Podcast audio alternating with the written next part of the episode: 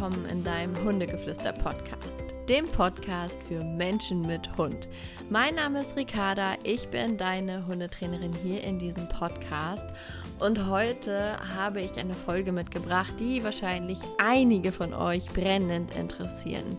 Und zwar, wie ich dem Ike das Jagen abgewöhnt habe, ist der Name dieser Folge. Aber ich glaube, wenn ihr diesen Podcast schon ein bisschen länger hört, dann wisst ihr, dass ich manchmal Folgen benenne, um euch ein bisschen neugierig zu machen, um euch vielleicht auch mal ein bisschen zu pieksen und der Inhalt manchmal vielleicht was ganz anderes ist, als ihr erwartet hättet. Vielleicht denkst du jetzt gerade, jetzt äh, werde ich dir eine Methode vorstellen, wie man dem Hund das Jagen abgewöhnen kann. Aber das ist es nicht so ganz denn ich möchte heute mal wieder ein bisschen Klartext reden. Ein, Klar, ein, ein Klartext aus Sicht des Hundes vielleicht auch. Mm. Um jetzt aber dich erstmal ein bisschen abzuholen und ein bisschen was über Ikes äh, Jagdstory zu erzählen, ähm, hole ich dich jetzt einmal hier quasi mit ins Boot. Also, der Ike hat circa mit zehn Monaten, fing das so an, dass er jagdlich unfassbar motiviert war. Also es war wirklich so, dass er die Nase in den Wind gehalten hat und dann war er außer Rand und Band, dann war er weg. Und dann klebte die Nase wirklich am Boden und er wilderte so durch den Wald. Und die Ohren waren natürlich zu. Ähm, die Hunde können ja ihre Sinne selektieren. Hat er auch erfolgreich getan. Das ist übrigens auch der Grund, weswegen Hunde mm, oft euch nicht mehr hören können, weil wenn sie in der Jagd sind, selektieren sie und dann brauchen sie die Ohren nicht mehr. Und das heißt, sie fokussieren sich dann wirklich nur noch auf ähm, Nase und Augen, weil das sind die Organe, die sie quasi zum ja, Jagen brauchen. Und dann ging bei mir natürlich los, ach du meine Güte, ich möchte keinen jagenden Hund. Meine Vorstellung ist, dass ich meinen Hund immer frei laufen lassen kann und er machen kann, was er möchte und dieses Freiheitsgefühl einfach erleben darf. Und um dem gegenzubeugen, war mir schon klar, okay, der braucht dann irgendeine jagdliche Auslastung, sage ich mal so. Und da habe ich zum Beispiel dann mit dem Mantrailing begonnen. Und ähm, das hat auch richtig gut geholfen für dieses Stöbern. Also wirklich für dieses, ich habe jetzt kein Wild vor der Flinte, also er hatte kein Wild vor der Flinte im Sinne von, er hat jetzt das Rehgesind hinterhergehetzt, sondern er hat ja wirklich die Spur, die Fährte einfach aufgenommen. Und da hat ähm, Nasenarbeit und Mantrailing uns unfassbar geholfen. Also ich bin dann einmal die Woche zum Mantrailing gegangen und dann dann hörte dieses Stöbern auch wirklich auf. Ähm, das heißt, sein Bedürfnis nach Jagen hatte ich damit in dem Sinne gestillt. Aber nichtsdestotrotz war dass wenn ein Hase vor uns hochgeschreckt ist oder ein Reh aus über den Weg gelaufen ist, war Ike trotzdem immer on fire und ist auch wenn er nicht angeleint war, ist er hinterher. Da konnte ich auch echt nicht viel machen. Ähm, weil teilweise ist man halt auch einfach gar nicht so schnell. Ähm, und da ist natürlich jetzt die Frage, okay, was kann man tun? Natürlich kann man ähm, da mit Abbruchsignalen versuchen zu arbeiten. Man kann Distanzkontrolle, das ist auch was, ähm, was bei mir und Ike sehr gut funktioniert und geholfen hat irgendwann.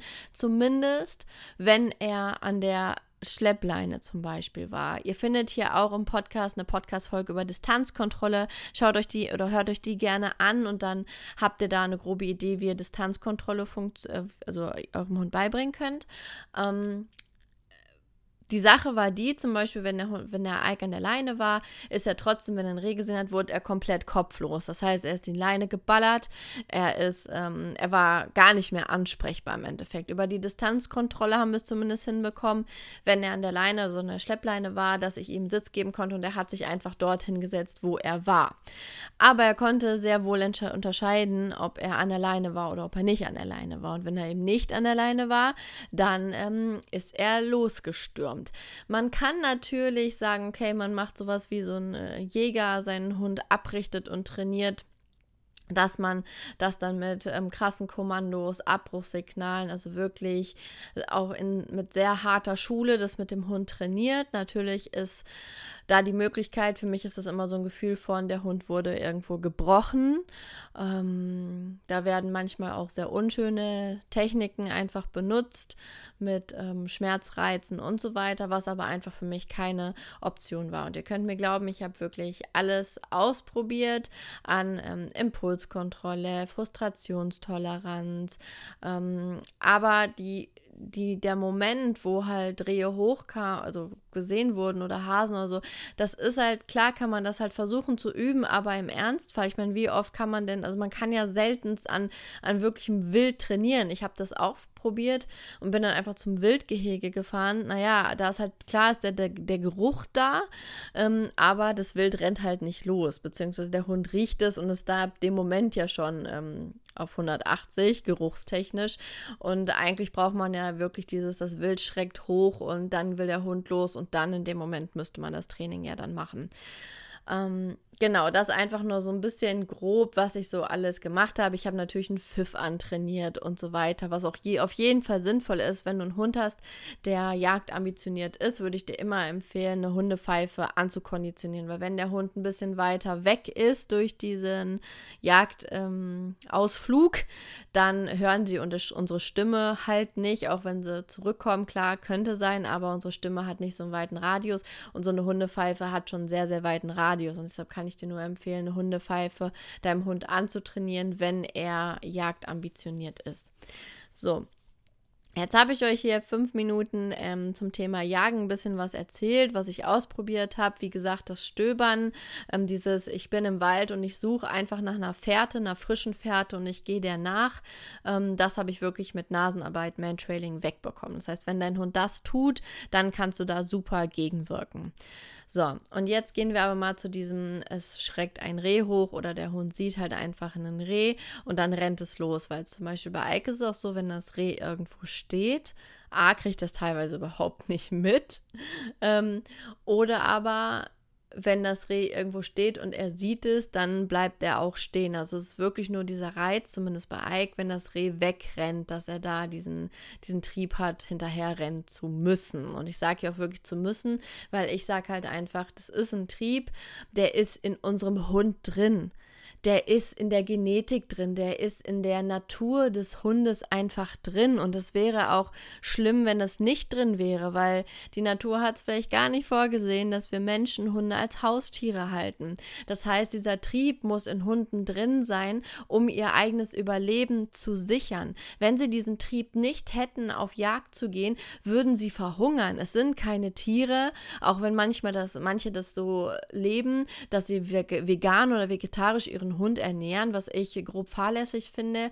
Ähm, es ist nicht so gedacht und unsere Hunde würden nicht von Mäusen wahrscheinlich überleben können. Vielleicht eine Weile, aber auch die müssen sie ja irgendwie jagen, ja? Also dieser Jagdtrieb ist in unseren Hunden drin und er gehört auch da rein. Und ich finde es von uns Menschen einfach richtig scheiße, auf Deutsch gesagt, dass wir unseren Hund da brechen wollen, dass wir unserem Hund ähm, das abtrainieren wollen. Weil das war im Endeffekt doch der Pakt, den ganz, ganz früher die Menschen mit den Wölfen auch geschlossen haben, dass ähm, die Menschen haben die Wölfe gefüttert und dafür hat der Wolf ihnen bei der Jagd geholfen. So, das war der Pakt, wie Mensch und Hund im Ende äh, oder Mensch und Wolf im Endeffekt zusammengekommen sind.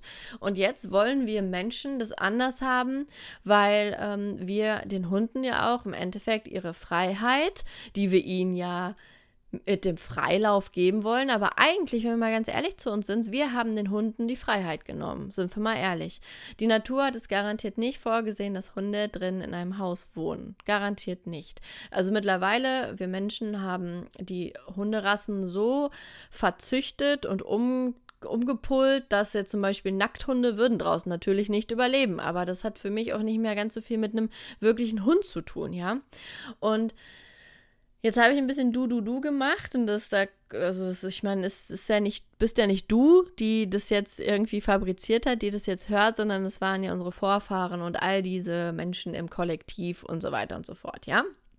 Was ich aber eigentlich sagen möchte, die Quintessenz ist die, dass wenn dein Hund einen Jagdtrieb hat, du deinen Hund auslastest, sowohl geistig als auch körperlich, du deinem Hund alle Möglichkeiten gibst, dass er ein einigermaßen glückliches Leben hat und dennoch diesen Jagdtrieb in sich hat, möchte ich dir an dieser Stelle nehmen, nimm mal den Druck raus.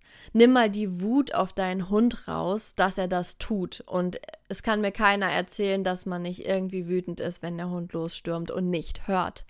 Und da ist die erste Emotion immer Wut und dann kommt Scheiße und dann kommt, oh Gott, jetzt ist er weg, dann kommt Verzweiflung, bis der Hund wieder da ist, dann kommt irgendwie noch mal kurz so eine Wut, wenn man, also erst kommt eine Erleichterung, wenn man den Hund wieder sieht und dass er zu einem kommt, dann kommt die Wut, warum hast du das gemacht? Und dann ist irgendwie depressive Stimmung angesagt, sowohl bei Hund als auch bei Mensch, weil der Hund natürlich merkt, dass mit dem Menschen hier irgendwas stimmt und der Hund weiß überhaupt nicht warum, weil im Endeffekt hat er nichts falsch Falsches gemacht. Er ist einfach nur seinem Trieb gefolgt, der ja einfach in ihm ist.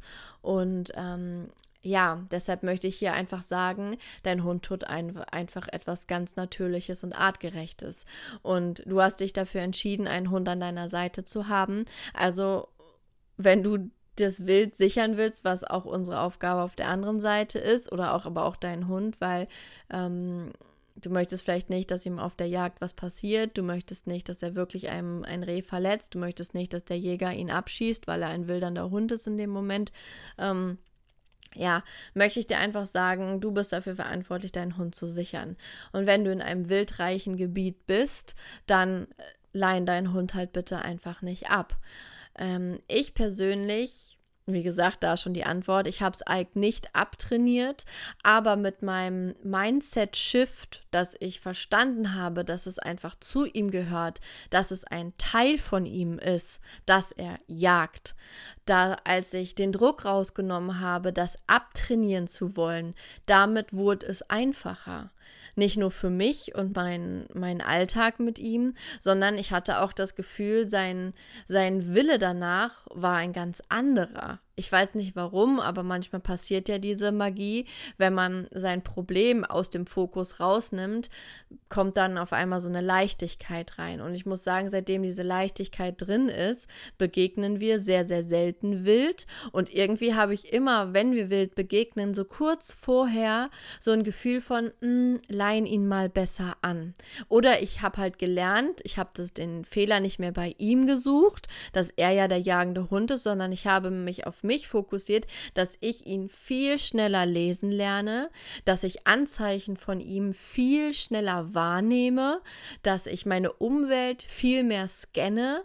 Ich habe teilweise das Wild schon vor ihm auf dem Schirm und bin dann ganz entspannt und sage, Ike, setz dich mal hin. Er denkt dann, wir machen irgendeine Übung. Ich leine ihn an und gehe dann weiter, bis wir an dem Wild vorbei sind. Und das ist jetzt gerade meine Art, mit ihm zu leben. Und das ist unfassbar entspannt. Und ähm, ich glaube, wenn wir uns vielleicht einfach ein bisschen mehr darauf fokussieren, uns selber zu schulen, ähm, ein bisschen mehr Weitsicht in unser Leben zu bringen, unseren Hund zu akzeptieren, wie er ist.